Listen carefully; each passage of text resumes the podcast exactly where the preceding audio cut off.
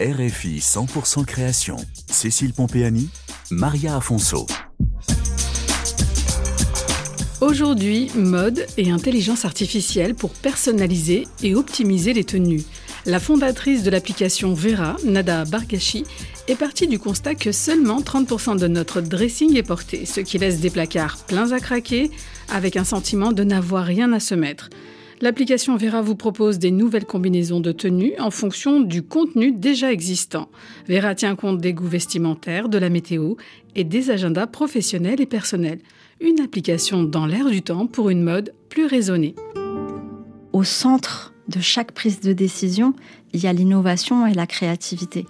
S'inspirer, c'est bien, aller plus loin, c'est mieux. Nada Bargashi, fondatrice de l'application mobile Vera. Je me suis pas mal penchée sur l'intelligence artificielle et un des noms que j'ai rencontrés, c'est Vera Molnar, qui a été la première femme dans les années 50-60 à utiliser l'intelligence numérique et algorithmique dans sa création d'œuvres d'art. Et ça a été une énorme source d'inspiration pour moi.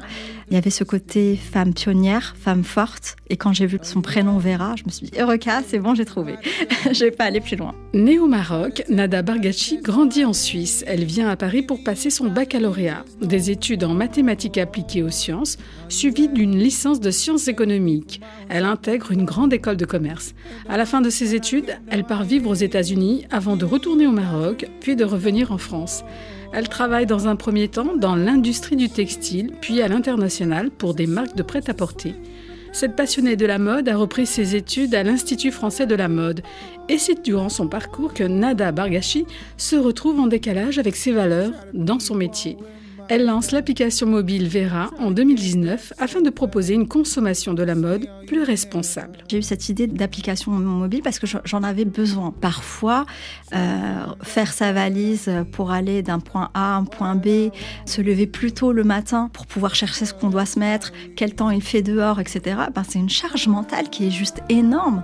Quand on est jeune maman, qu'on a un emploi à plein temps, qu'on a repris ses études, c'est juste horrible. Et puis, on sait que nous, les particuliers, nous ne portons que 30% de nos vêtements, alors que l'industrie textile, au même moment, a plus que doublé en termes de production. Résultat des courses, l'industrie textile, c'est la deuxième industrie la plus polluante au monde, après l'industrie pétrolière. Et quand on arrive dans ce schéma-là, ça n'a aucun sens.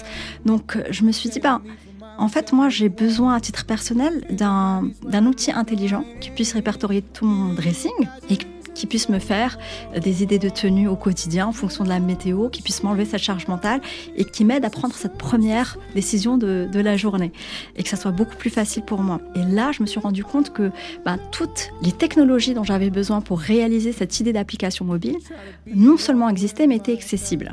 Et j'avais cette, intuition qu'il fallait que je le fasse, que je concrétise cette idée petit à petit. Je l'ai fait presque malgré moi. Je me sentais dans l'obligation de le faire. Pour Nada Bargashi, Vera permet de redécouvrir son dressing, mais avant tout, c'est une démarche avantageuse financièrement, bonne pour le moral et la planète. Quand on se rend compte que tout ce qu'on fait et qu'on participe en fait à la machine, parce que j'étais la consommatrice euh, qui avait plusieurs tops noirs, euh, les mêmes, avec une étiquette. Ça, j'ai été cette personne, forcément.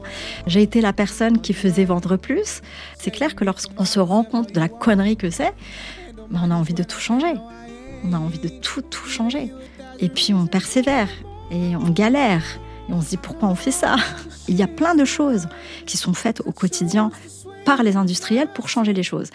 Mais il faut se rappeler que un vêtement qui ne pollue pas n'existe pas. C'est pour ça que il faut vraiment porter les vêtements qu'on a déjà. Ça ne sert à rien d'aller dans l'accumulation. Mais surtout, ça fait vraiment du bien à la fin du mois parce qu'on se rend compte qu'on achète beaucoup moins.